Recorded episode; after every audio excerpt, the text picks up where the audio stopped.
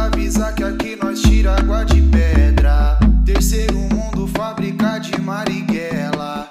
Manda avisar que aqui nós tira água de pedra.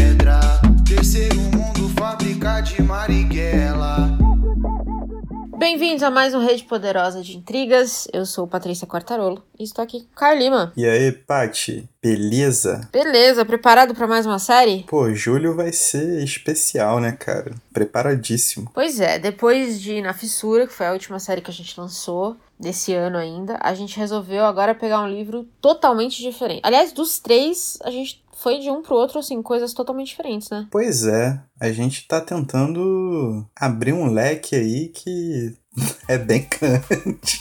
Está abrindo Só um Deus sabe pavão, por quê né? também, né? é. Mas a gente começou com o ótimo, é, o autoritarismo brasileiro, da Lilia Schwartz. Sim. E aí a gente foi pro Nafsura, do Amoedinho. E agora estamos aqui com Mastodontes, do Joshua B. Freeman, lançado pela Todavia ano passado, com tradução do Pedro Maia Soares. Certo? Esse mesmo. Um livro muito bonito da Todavia, inclusive, né? Eu achei a capa maravilhosa. Como toda edição deles, né? O trabalho deles de, de edição é bem bonito mesmo. É, eu tenho ressalvas, mas. Esse é muito bonito.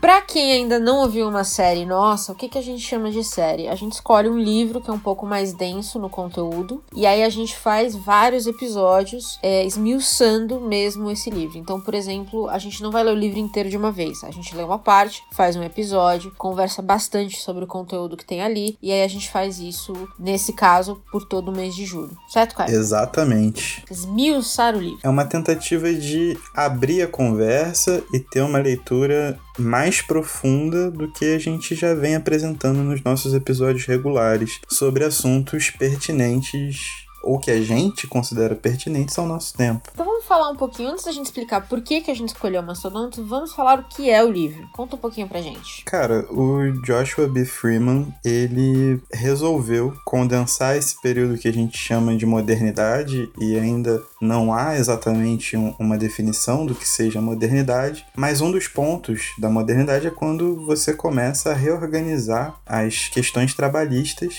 e Uhum. o Freeman, nos seus estudos, pontua isso com o começo das fábricas, né? Quando você reorganiza toda a vida laboral e vida urbana nos grandes centros europeus, principalmente a Inglaterra. Então, para contar essa história, o Freeman pega oito mastodontes que seriam as fábricas gigantescas, os grandes polos industriais, e tenta traçar uma linha cronológica explicando como, em cada um desses oito momentos que ele escolhe, esses mastodontes ajudaram a moldar a sociedade moderna, partindo do final do século XVIII, né, com o primeiro grande polo industrial, até os dias atuais, basicamente. E o Freeman é um professor, né? Ele só estuda esse tipo de coisa. É, ele é um professor que ele é voltado para a questão trabalhista, então ele tem muitos livros lançados acerca da organização de trabalhadores em sindicatos. O mais Uhum. recente dele é sobre a formação de organizações trabalhistas em Nova York, por exemplo, e todo o trampo dele tá basicamente voltado à classe trabalhadora fabril, urbana. Então ele corre a vida dele todo, o currículo dele todo é baseado nisso. Ele é um cara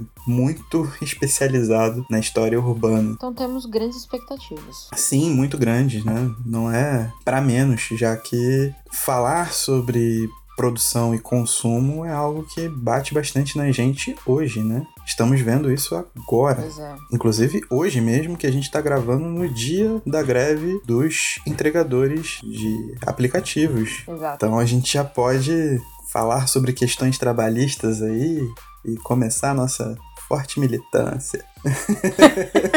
É importante a gente sempre explicar por que, que a gente escolhe certos livros, né? E acho que, óbvio, esse, essa sinopse que você deu já explica muita coisa, mas eu acho que a questão da Revolução Industrial e fábricas em si também toca, toca muito forte, obviamente, na questão trabalhista, mas também toca, e ele vai falar isso logo no começo, né? Ela vai tocar muito na questão climática, na questão legal, geográfica, social, arquitetônico, até na literatura. Então, a Revolução Industrial, ela mexeu com tudo na sociedade. E até hoje a gente vê os impactos disso, pro bem e pro mal. Acho que podemos dizer isso, né? Exatamente. É uma maneira da gente olhar o espectro de classe de uma maneira mais ampla Uhum. e trabalhar né, com tudo aquilo que a gente já conhece, sobre todo o conhecimento construído com os pensadores que agora eles fluem mais pelas nossas redes, falando de interseccionalidade entre gênero e raça junto da classe, mas a gente consegue construir essa visão desde os primórdios com esses grandes polos para arrastar para hoje e conseguir ter um olhar mais amplo em como a gente consegue, né, fazer um levantamento histórico disso, olhar nossa situação presente e tentar vislumbrar alguma alternativa de futuro. Então, hoje a gente vai cobrir a introdução, o primeiro capítulo e o segundo. Isso. né? Logo na introdução ele tem um comentário que eu achei ótimo e acho que o Brasil como um país semi-industrializado, talvez a gente pode falar isso da maneira correta, talvez a gente sente um pouco mais, que é aquela coisa de hoje esses mastodontes já não chamam mais tanto atenção. O que chama atenção é a ausência da fábrica, é a perda de empregos. Quando a gente tava batendo a pauta, eu até comentei que eu pensei o tempo inteiro na corrida presidencial do Trump nos Estados Unidos. Uma grande parte da plataforma dele foi trazer a indústria de volta para os Estados Unidos, porque grande parte dessas indústrias tinham ido para a China. Sim. Então, até hoje, a fábrica ou a indústria, nesse caso, ela consegue moldar muito do que a gente fala, até de pontos de vista políticos, né? E da forma como a gente organizou a sociedade. Ter ela é bom, de certa forma, dependendo do, do viés, e não tê-la é ruim. Ou vice-versa. E eu acho que o mais interessante é que ele deixa muito claro, logo no começo, que essa conversa de vilões e mocinhos ela é muito mais cinza. E aí, por serem fábricas, vira um trocadilho muito legal, que eu não sei se eu devia explicar, mas eu vou explicar, né? É. Porque as fábricas eram muito sujas. Então, é, fica, é, não existe um, um mundo muito claro entre vilões e mocinhos nessa conversa, concorda? É, então, parte do de todos os programas que a gente conhece, eles começam justamente a partir do que a ideia de uma cidade urbana baseada numa unidade fabril, ela acolhe de, de avanço, né? Então, a gente se acostumou a ter na cabeça que a imagem dos lugares mais avançados são os lugares que são habitados por grandes indú- indústrias, né? Onde corre a tecnologia, onde corre emprego com bom valor, né? De, com, com- bem valorizado, é onde corre o consumo, porque tá gerando grana. Então a gente tem essa visão, não tem como não vincular isso ao que a gente conhece por mundo, ao que a nossa geração, talvez uma- geração hoje mais nova, já não pense dessa forma, mas pelo menos a nossa seguramente teve esse tipo de, de, de educação, né? Então É. a gente acaba muito preso a essa visão e é muito interessante que a gente aprenda a olhar as nuances disso para entender a complexidade do sistema, né? De, de como as vidas se desenvolvem a partir dessa talvez necessidade ou dessa vinculação de avanço, qualidade de vida ao sistema fabril, né? ao sistema urbano que está montado em volta de fábricas. Eu acho que esses oito exemplos eles dão uma dimensão muito extrema da coisa, porque são oito grandes polos com oito revoluções diferentes dentro da história, até da, da- das engenharias, etc. Mas é, é um bom ponto para a gente começar a pensar nessas relações, tendo em vista também que ele fala logo na introdução que 30% de empregados no mundo trabalham em fábricas ainda. E em algumas regiões, como a China, que hoje tem né, um potencial industrial incrível, são 43% das pessoas. E a gente já viu que a China está começando a exportar mão de obra e a China tomando as fábricas nos Estados Unidos, lá no episódio que a gente fez sobre Sociedade do Cansaço, que a gente fala sobre a indústria americana, né? A gente vê uma reorganização dessa ordem que paulatinamente vai, né, vai se, se arrastando aí por, por esse mundo cada vez mais globalizado. Então, tipo, são questões que norteiam muito mais o nosso dia a dia do que a gente pensa. Ele começa, então, basicamente, esses primeiros capítulos é dando essa, essa visão geral. E aí ele vai contar pra gente um pouquinho lá 1774. Então a gente vai voltar bastante no tempo pra falar do começo dessa Revolução Industrial, que não foi, obviamente, sem problemas. Claro. Mas ele explica, né, que é, o grande rei daquele momento era o algodão. E é óbvio que aí a gente pode linkar tudo isso com os, os episódios de colonialismo que a gente falou, porque vai ter muito a a ver com o trabalho escravo. Sim. E as colônias que, que plantavam algodão. E aí o grande pulo do gato pro primeiro complexo fabril, vamos dizer, além do maquinário, foi ter todo o processo de produção debaixo do mesmo teto, né? Então ele colocou desde o começo, de fiar até o final, quando tinha que, sei lá, apertar não sei o que, não sei o que lá, tava tudo debaixo do mesmo teto. Porque antes cada um trabalhava na sua casa, né? Cada trabalhador, entre aspas, ou cada provedor de trabalho, trabalhava na sua casa. E aí ele usa uma frase muito boa que é: a visão do, do industrial era trabalhadores mais concentrados trabalham por mais tempo e com mais intensidade. Então tiraram essas pessoas do seu ambiente normal, colocaram todas no mesmo lugar para que se pudesse controlar o nível de concentração e tudo mais. Que inclusive é muito divertido porque é uma mentalidade que até hoje alguns executivos têm, né? Acho ótimo. Com certeza, né? Você reduz primeiro, né, as questões de fiscalização, você consegue uhum. reduzir o tempo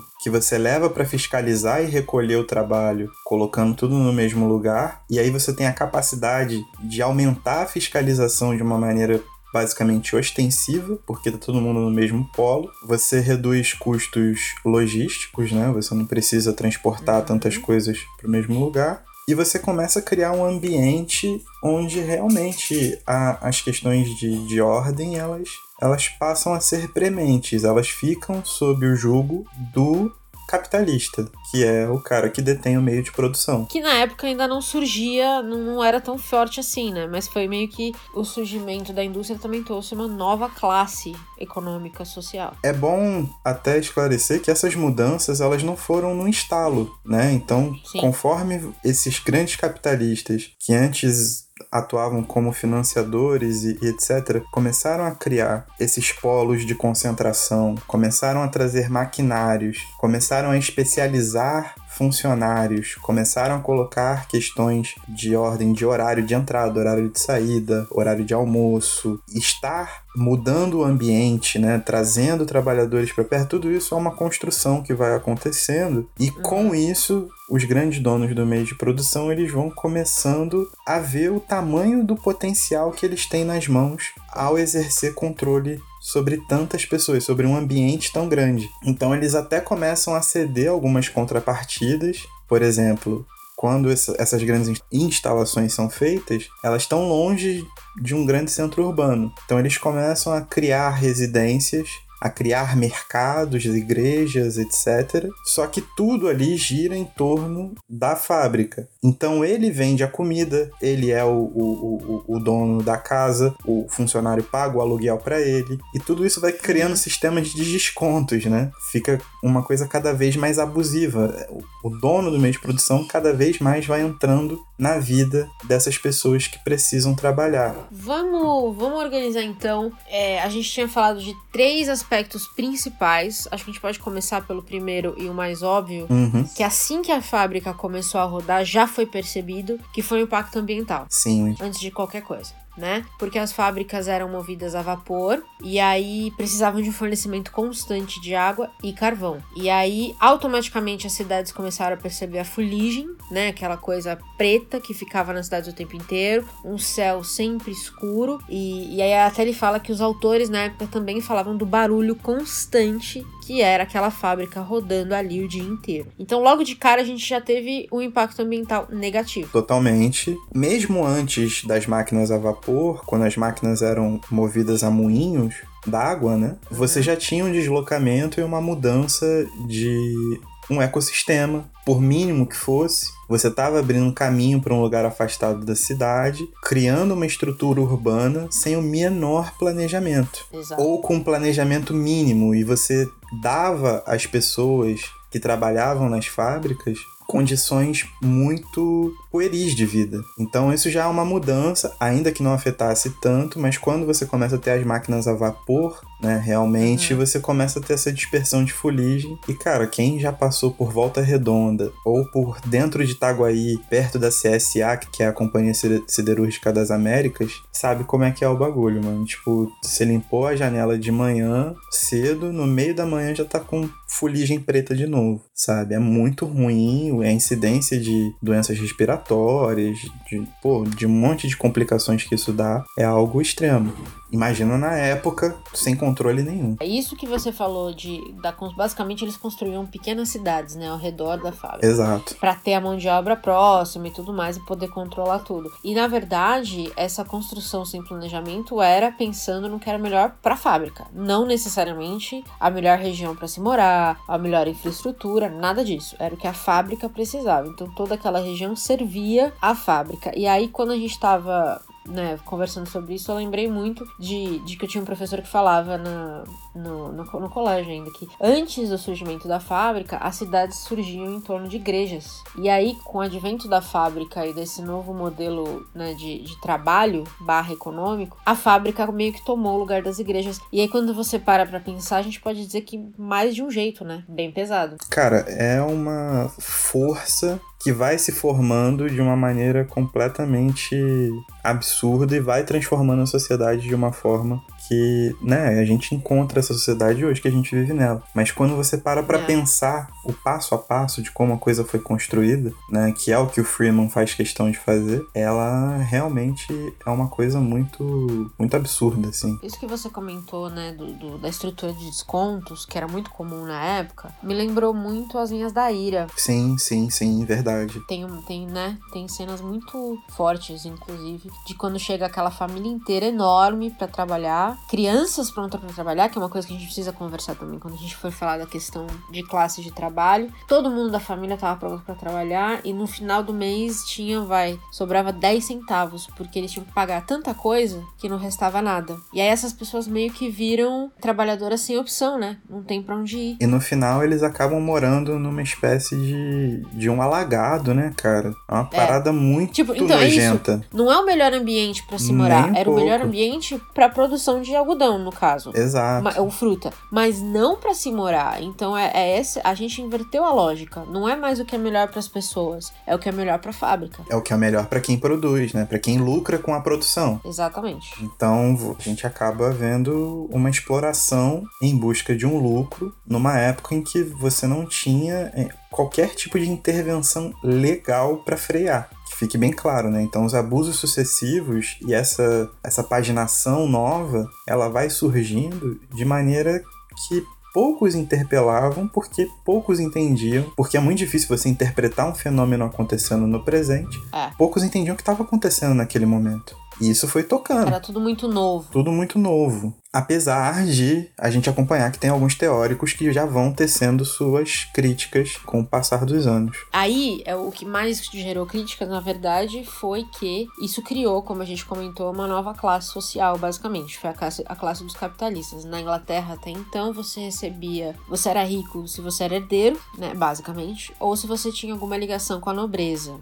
E muitas vezes as duas coisas eram a mesma. E aí, de repente, esses capitalistas começaram a ganhar tanto dinheiro que eles até emprestavam dinheiro para a nobreza. Então, eles realmente começaram a ter um poder absurdo na sociedade. Com uma estrutura comercial já conhecida do meio rural, eles importaram uma lógica de produção parecida com o meio rural para dentro de um uhum. espaço fabril. Com o produto acabado, eles conseguiam ter um lucro muito maior do que com produto rural. E eles começaram a ganhar dinheiro à vera. Tipo, dinheiro, dinheiro, dinheiro, dinheiro. Aí com isso, além das, da classe dos capitalistas, né, dos novos donos de meio de produção, também surge a classe do proletariado. O pro grande proletariado. Foi aí que surgiu mesmo. Inclusive, um dos primeiros críticos foi ninguém menos do que ele, Karl Marx. Maravilhoso. Sempre junto. Ele, ele e nosso amigão Engels. Engels, os dois. E a importância, eu, eu, ele, ele frisa bastante essa parte, porque é isso que vai, na verdade, acho que ditar um, grande parte do que ele vai contar mais pra frente. E aí você falou uma coisa que é super importante, que é não existia regulamentação. Era tudo muito novo, ninguém sabia o que estava acontecendo, então o governo também não sabia o que fazer. E uma das coisas mais assustadoras era que os industriais preferiam o trabalho de crianças, dado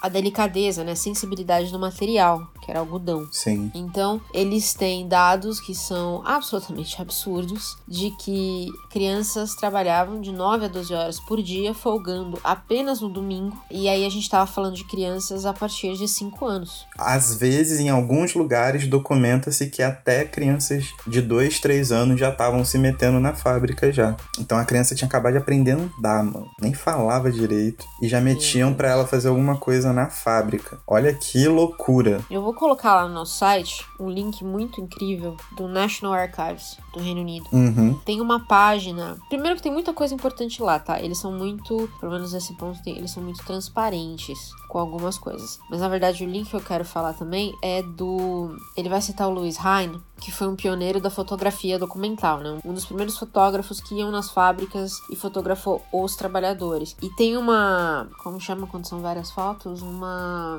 Eu vou lembrar o nome exatamente quando a gente fechar este capítulo. Segue o baile, Uma segue o pasta, eu baile. vou chamar, que eu esqueci o nome, que eu vou deixar o link pra vocês, que são das fotos das fábricas. Muitas dessas são crianças muito, muito, muito pequenas trabalhando. Sim. É muito assustador de ver, e ver o tamanho da criança frente à máquina, assim. É, é muito visual. Então eu vou deixar lá no site. Vai ter alguns links muito legais lá, mas esse é um que vale a pena demais você ver. Então vai lá no nosso site acompanhar. Porque essa questão das crianças é importante, porque mostra a ausência de governo nessa época e da, da liberdade que os, sei lá, os industriais tinham, né? Porque eles podiam escolher a dedo quem eles queriam. Então às vezes eles queriam mulheres, às vezes eles queriam crianças. O que eles não queriam eram homens. Exatamente. Muitos. Não muitos homens. E o mais engraçado é que as coisas vão começando a se casar. Porque eles escolhiam lugares fora dos grandes centros urbanos. Então, por exemplo, Londres, óbvio, tinha alguma estrutura industrial, mas as grandes fábricas, como as que são citadas aqui no Mastodontes, Uhum. elas ficam longe de centros urbanos, então elas ficam longe de qualquer tipo de, de altercação política e para ir visitá-los a estrutura é precária, tipo, muitas estradas abertas eram estradas de barro, sem nenhum tipo de calçamento, sem nenhum tipo de estrutura. Uhum. Então imagina você chegar lá ia. de charrete, tá ligado? Ainda mais num Sim. país que é tão chuvoso, né? o negócio fica mais complicado. Então, tipo. Você cria polos isolados, né? Você cria polos isolados onde a, a ausência de Estado ela, ela é suprida por uma presença de quem fornece, de quem toma o lugar do Estado, no caso, o senhor capitalista. E ele poderia perfeitamente ir a, a, a Londres, às grandes cidades, e fazer a defesa dele, sabendo que, tipo, Uhum. as coisas iam acontecer pra ele só muito depois, né? Alguém ia chegar no lugar e ia fazer algum tipo de crítica, porque, né? Convenhamos que veículos de comunicação em 1770, É, metade do século XX, era uma coisa bem arcaica. E lembrando que, considerando o poder que eles já tinham de emprestar dinheiro e de lobby, de proximidade com a política, muito raro alguma coisa acontecer. Exatamente. Aí começa a criar a questão. Quer dizer, começa não, né? Mas se intensifica a questão do lobby. É. Tudo vai girando, cara. A gente já conhece a estrutura, como é que funciona, a gente tá cansado de ver. Mas a gente começa a ver ela de uma maneira como se fosse um microscópio mais detalhada. E a gente colocando isso, a gente vê que essas mudanças elas são um contínuo, né? Nada acontece com Uhum. um raio de Zeus ali, tipo, pum,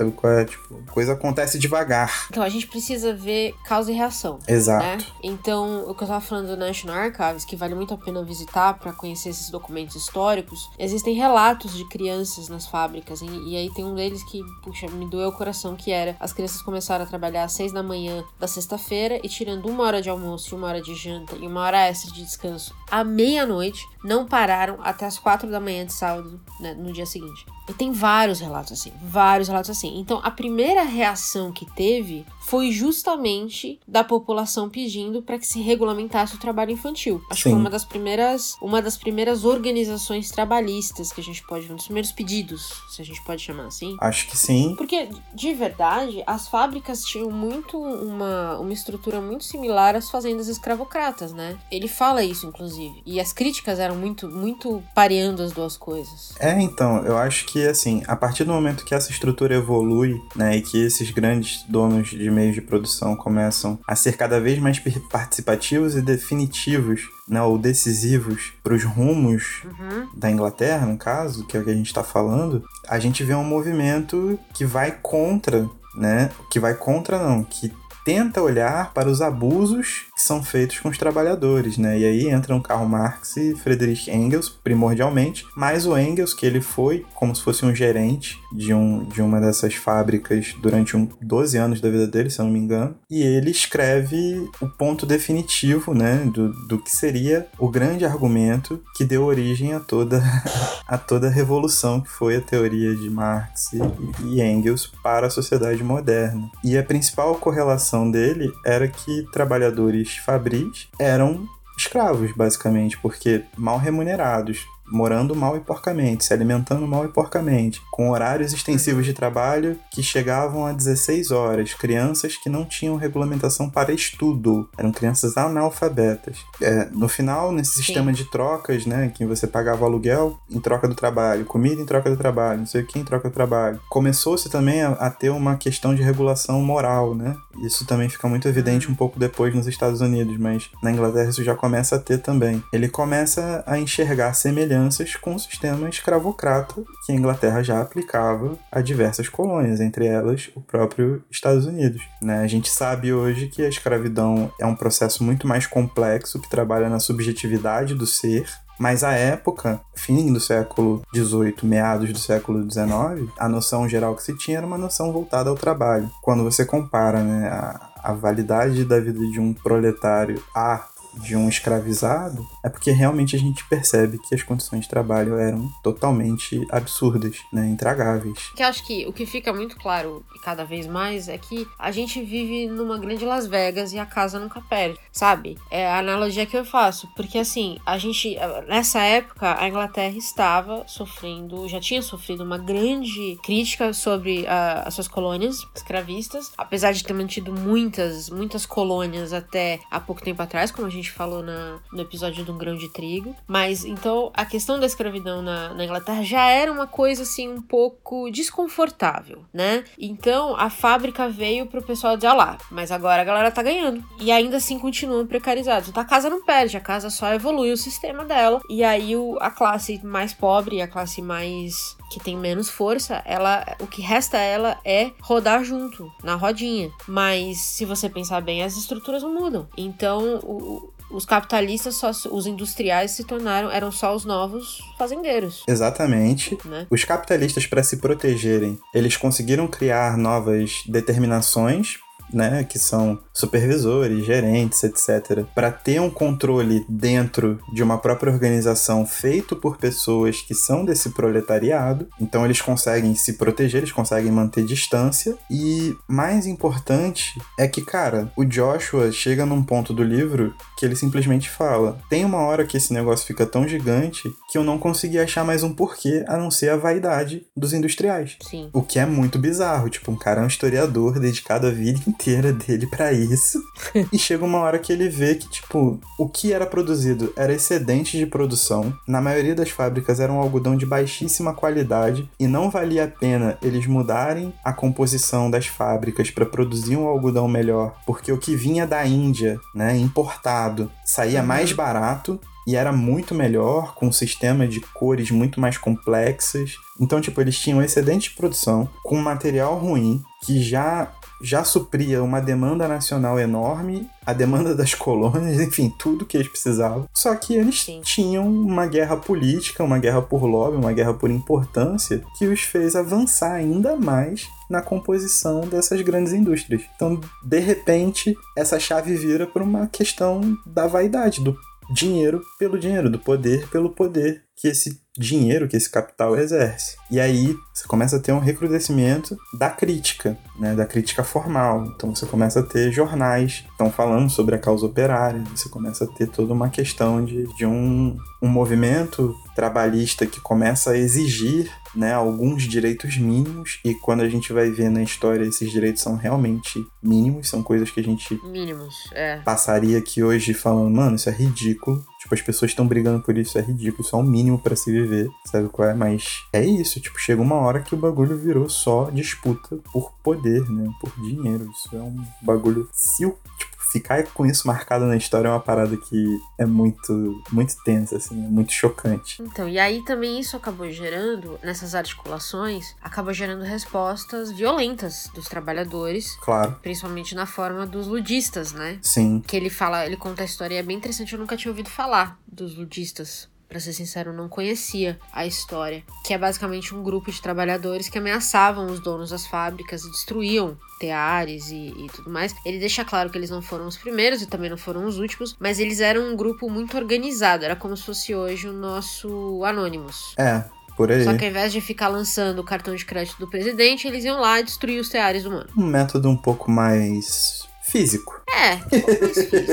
É, eu vou deixar lá no site também um artigo muito bom do Smithsonian que fala exatamente sobre os ludistas. E aí eles fazem um paralelo fantástico com essa questão de, da destruição da máquina e a nossa relação hoje com a tecnologia. Porque hoje, hoje a gente tentar destruir o nosso meio, que foi que era o que os ludistas tentavam, já não é mais tão fácil, porque nós somos parte do meio e ele está em todo lado. Então a gente vai reclamar da tecnologia na internet. É muito bom. A gente virou o produto, né? Como, como o pessoal Exatamente. fala. A relação de produção hoje é completamente diferente. Mas isso a gente é. deixa pro último capítulo. Mas pro final, mas pro final. mas eu vou deixar o link lá de qualquer maneira, porque ele conta a história dos ludistas, que é bem legal para conhecer, e a reflexão vale para todo mundo, né? Eu acho que é importante citar algumas das reformas que foram propostas, porque a gente falou rapidinho, né? E acho que um bagulho louco é que, por exemplo, eles conseguiram para as crianças à época, depois de muita luta, muita, muita, muita luta, que elas tivessem duas horas de estudo por dia, duas horas de estudo por dia, numa jornada de trabalho de mais ou menos 10 horas. Então essas crianças ficavam 12 horas fora de casa, sendo que duas delas apenas em colégios. E esses colégios não tinham professores de verdade. Eram tipo pessoas com notório saber. Caseiros. Exato. Tipo assim, elas sabiam o mínimo para poder ler, escrever e fazer alguma coisa. Dizer que sabiam. Exatamente mas os capitalistas conseguiram transformar essa reivindicação em algo completamente num pastiche, né? Porque eles não educavam é. criança nenhuma. Mas era esse tipo de reivindicação que existia à época, assim, tipo, são coisas muito, muito, muito, muito básicas para você ver como o negócio começa realmente do zero, né? E como é um serviço análogo à escravidão. Mas para você ver como as coisas, a gente tava falando, né, deles terem esse poder, deles se blindarem de certa forma, o, o Factory Act passou em 1833 e também proibia que crianças de menor, menores de 9 anos trabalhassem. Então, se você tinha 9 anos e meio, já podia. Mas em 1835, dois anos depois que o ato saiu e foi aprovado, um terço dos trabalhadores nas fábricas de algodão tinham menos de 21 anos e algumas fábricas contavam com trabalhadores de 7 anos. Que bizarro. Então a fiscalização claramente também não estava dando conta. E eu acho que grande parte disso, né, como ele diz assim, tinha muito a ver com essa blindagem que os, que os industriais tinham perto do governo, perto da nobreza, com todo mundo. Então, beleza, passou o ato. Vitória, mais ou menos. Pra gente pensar que o Factory Act ele sai 60 anos depois da gente registrar a organização Fabril. A gente tá falando de, pô, no mínimo aí três gerações de trabalhadores. Olha que bizarro. É pesado quando a gente coloca nesses termos, né? É, é muito pesado. E quando pesado. você põe numa linha do tempo, você fala assim, ai, nossa, olha só. Começou aqui, aí saiu o ato, aí saiu isso. Mas realmente, as coisas andam muito rápido pros industriais e muito devagar pros trabalhadores. É isso aí. Como sempre. Como sempre. E isso já é uma coisa que está entranhada na origem do sistema. Então, tipo. Exatamente. É uma parada que. É um Davi contra Golias, não tem jeito é você jogar contra a casa em Las Vegas, como você bem disse. Foi uma das melhores analogias que eu já ouvi, inclusive. Ai, obrigada.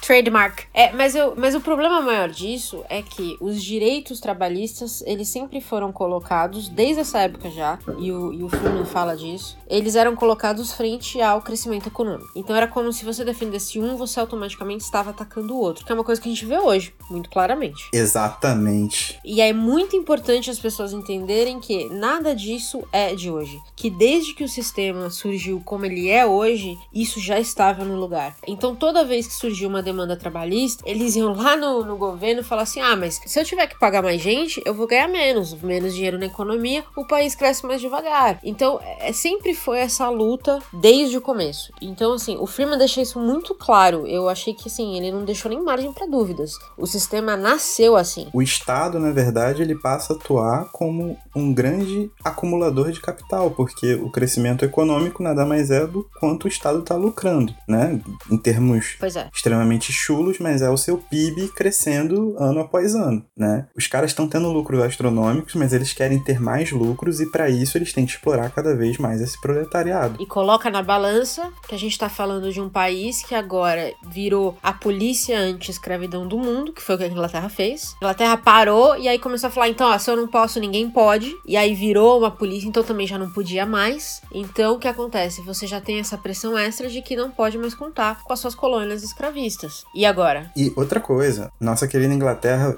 fez essa patrulha no mundo, mas ela tava mantendo um monte de colônia também, né? Sim, claro. Então, tipo assim. Claro. Por que não? Ela é muito engraçadinha. Né? Por que não? E aí você começa a ver o avanço da questão colonizadora para essa questão da produção, que vai começar a abranger tudo que a gente chama de terceiro mundo nessa linha de produção, porque é de lá que eles tiram muito da Uhum. matéria-prima para enviar para essas fábricas. Então, é um sistema que parece ser arcaico, mas na verdade ele está muito bem montado. Sim. A, a base dele é muito sólida. A base dele é muito sólida, apesar de termos uma estrutura muito mais simples, muito menos sofis- sofisticada do que a que temos hoje em dia. Mas, tipo, as peças estão todas na mesa, sacou? É uma parada de uma complexidade, de uma organização que, mano, é uma doideira. É uma parada muito profunda, é muito pesado. E eu acho que a partir daí Pesado. a gente pode É ir pesado. pro outro lado do Atlântico, porque ali as coisas começam a tomar outros segmentos também. Quando a fábrica começa, né? Quando a primeira fábrica surge nos Estados Unidos, eles tiveram ali um monte de ideia nova, um monte de inovação. E as fábricas da Nova Inglaterra, que foi onde começou, elas se tornaram mais eficientes e mais lucrativas. Só que ali a gente tinha um outro problema, né? A questão de mão de obra. Eles não tinham mão de obra o suficiente, e aí é muito interessante como o Freeman constrói isso. Porque ao contrário da Inglaterra, que tinha gente sobrando pobreza para todo lado e aí eles podiam trazer todos esses trabalhadores, os Estados Unidos não tinham, eles tinham pouquíssima mão de obra porque era um país novo. E aí o que aconteceu? Os imigrantes pobres que chegavam no país se tornaram a nova classe trabalhadora. Além de imigrantes, eles se aproveitaram muito também de mulheres jovens da zona rural, porque elas vinham aspirando né, uma vida confortável no que começava a se desenhar como um estilo americano, que só vai se consolidar na primeira metade do século XX, mas elas vinham para trabalhar por pouco tempo até conseguir né, concluir algum certo tipo de estudo e constituir uma vida casando, etc. Mas o que é muito interessante é isso: as fábricas começaram a, a se preocupar com ordenações, tendo em vista os protestos que eram feitos do outro lado do Atlântico, com vínculos menores, Uhum. né?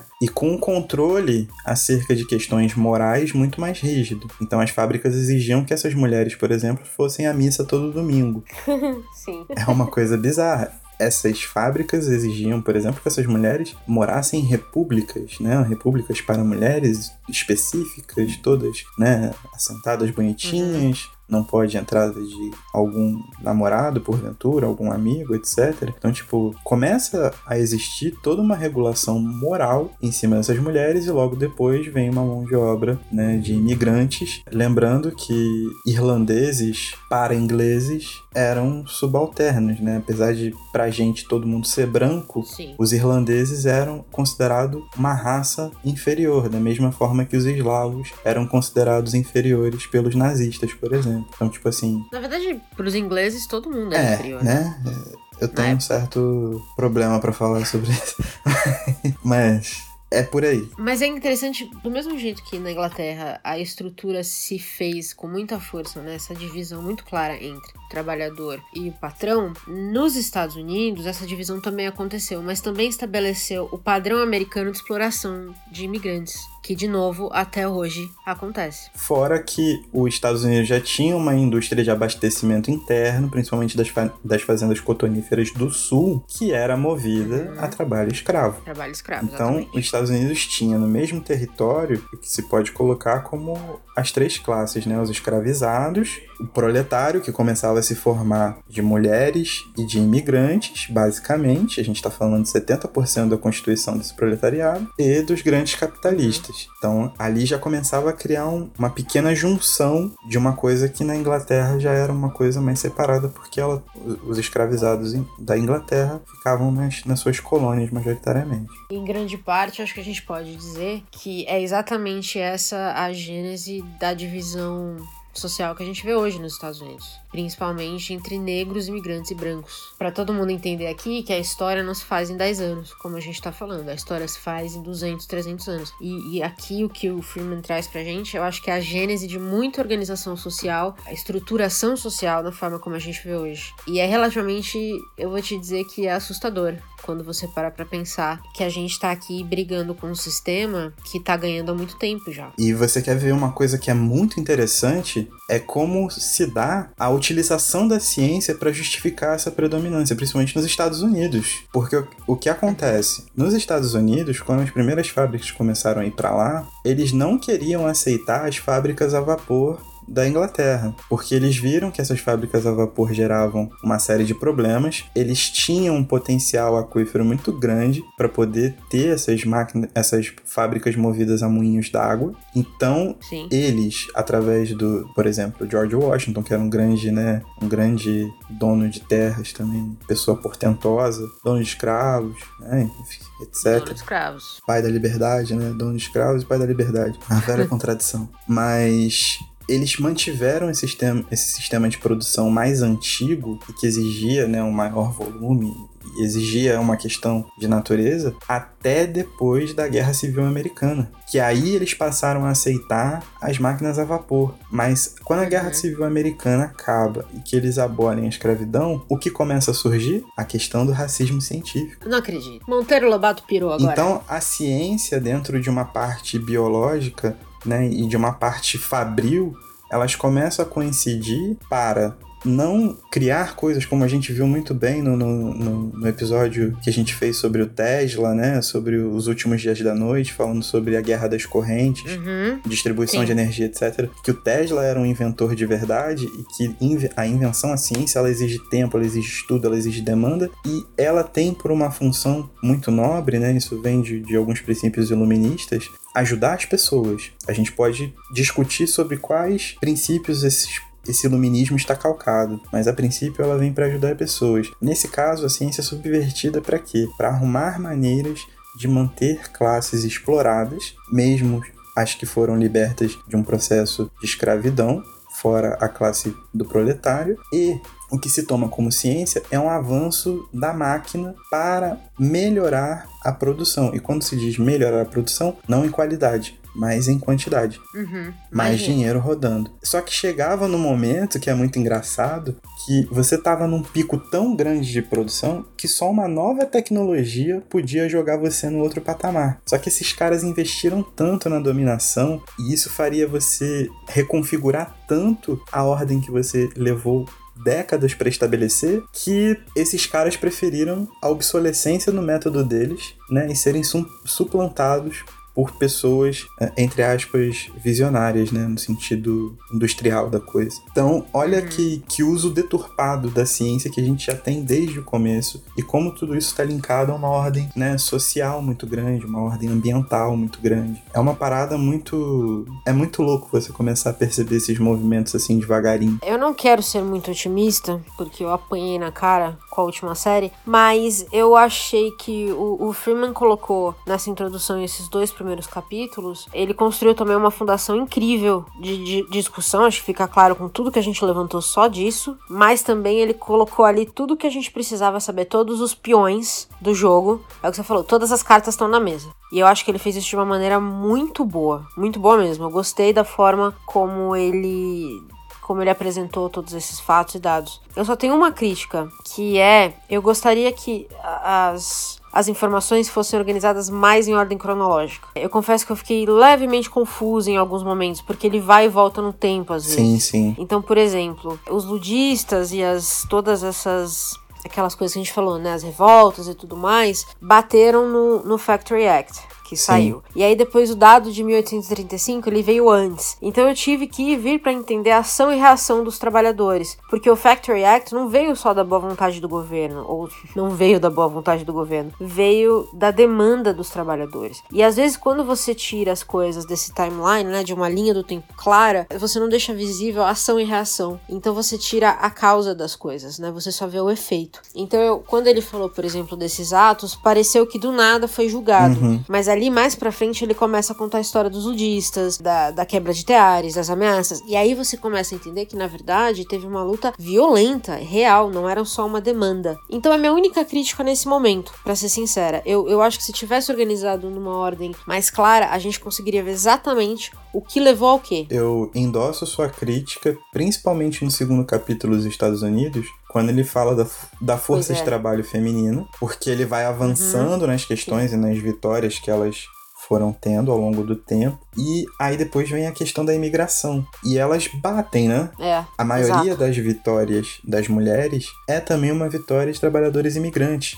Tá todo mundo no bolo ali, todo mundo reivindicando junto. Exatamente. E aí isso me deu meio que um- uma mini tela azul. No começo eu achei mais tranquilo, no primeiro capítulo eu achei mais de boa. Tipo, eu entendi o que ele quis fazer, continuei entendendo o que ele quis fazer, mas acho que um outro tipo de organização teria me ajudado a entender melhor questões que estão presentes no olhar que eu lanço ao livro também, né? Tipo, como a gente falou no começo, a gente tá falando sobre um viés de classe, né? Então entender a luta da classe é importante. Então, essa é a grande questão. Se você quer contar a história, ou uma parte da história que é tão importante quanto o surgimento de uma nova classe, de um novo proletariado que vai lutar por alguma coisa, a gente precisa entender o que, que essas lutas geram. Exatamente. Então tem que estar numa ordem de, ó, em 1800 começaram a destruir a fábrica. Em 1830 continuaram destruindo a fábrica. Em 1833 passou o ato. E aí você consegue ver claramente o tempo que levou, por exemplo, para os trabalhadores conquistarem algo. Então, é minha única crítica real. Acho que não sei como vai ser daqui para frente, talvez nos capítulos mais recentes isso seja menos relevante, né? Porque talvez esteja mais perto da gente. Mas não sei, veremos como a gente É continua porque daqui. talvez a, a questão da- das lutas trabalhistas, né, e, e das formas diferentes de se produzir, cada vez mais tecnológicas, cada vez mais científicas, numa questão de método, né, extremamente especializadas, ela começa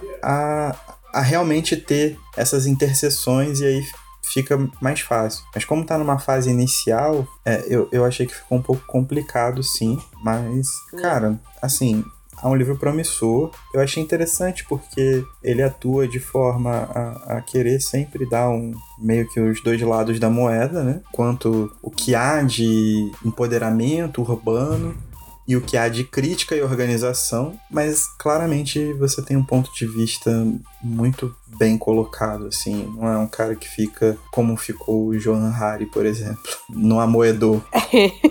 eu, eu te falei, né? Eu comecei a ler já esperando quantas páginas ia demorar pra ele citar Karl Marx. E se ele ia citar. Mas Na foi rápido. É, Você falou, ele estou na introdução, depois na página 23, e aí ele vem com, direto com uma citação do Capital na página 37. Então, assim, ele não se exime de trazer os críticos que hoje seriam polêmicos. Ou considerados polêmicos, né? E lembrando que o Capital ele foi montado com base na experiência de Engels durante seu processo como né, um dos gerentes organizadores de fábricas cotoníferas. Né? Então, dentro do, do Capital é. tem ali exemplos de cotação, de câmbio, etc., tudo baseado né, no sistema fabril de algodão. Fica a dica cultural aí, fun fact. Todo, todo dia um fun fact. Eu, eu amo essa expressão. Fun fact. Né? Amo essa expressão. Estamos cheios de fun fact hoje. Bom, começo promissor. Pra quem quiser acompanhar com a gente os nossos próximos episódios, a gente vai durante todo o mês de julho, como eu disse, esmiuçar esse livro aqui. Cada episódio a gente vai trazer mais alguns capítulos do livro em que a gente vai debater tudo que tá ali, no máximo de detalhe que a gente pode também, né? Que a ideia não é que vocês ficarem. Isso aqui não é um TED Talk também. Né? Exatamente. Lembrando sempre que nós não somos historiadores, nem talvez Exato. filósofos, principalmente depois que a gente bebe, mas nós somos leitores comuns que gostamos de conversar sobre livros. Então, a ideia da série é pegar um tema um pouco mais intrincado, com relevância histórica, para que vocês também se interessem em acompanhar a gente na leitura, acompanhar na discussão, apresentar os pontos de vocês, etc. Assim, se viesse um, um patrocínio ainda, todavia, apesar de todas as críticas que eu tenho, eu aceito, mas. Muito bem. Tá entregue então o primeiro cap... o primeiro, eu fico falando capítulo, gente. Eu tô achando que eu tô escrevendo um livro. Não, tá entregue então o primeiro episódio da nossa nova série, certo? Certo. Acho que muito bem entregue. A gente tava inspirado hoje. Espero que sim, depende agora da sua edição, né? Vou me esforçar pra fazer o melhor, mas não posso garantir os três pontos. Grave bêbado, edite e sobe. É isso aí, Tá entregue? claro. E tchau. Acendam as luzes que o momento é chegado. Acendam as luzes momento é chegado. Acendam as luzes que o momento é chegado. Vocês vão ver de perto o estrago. Não adianta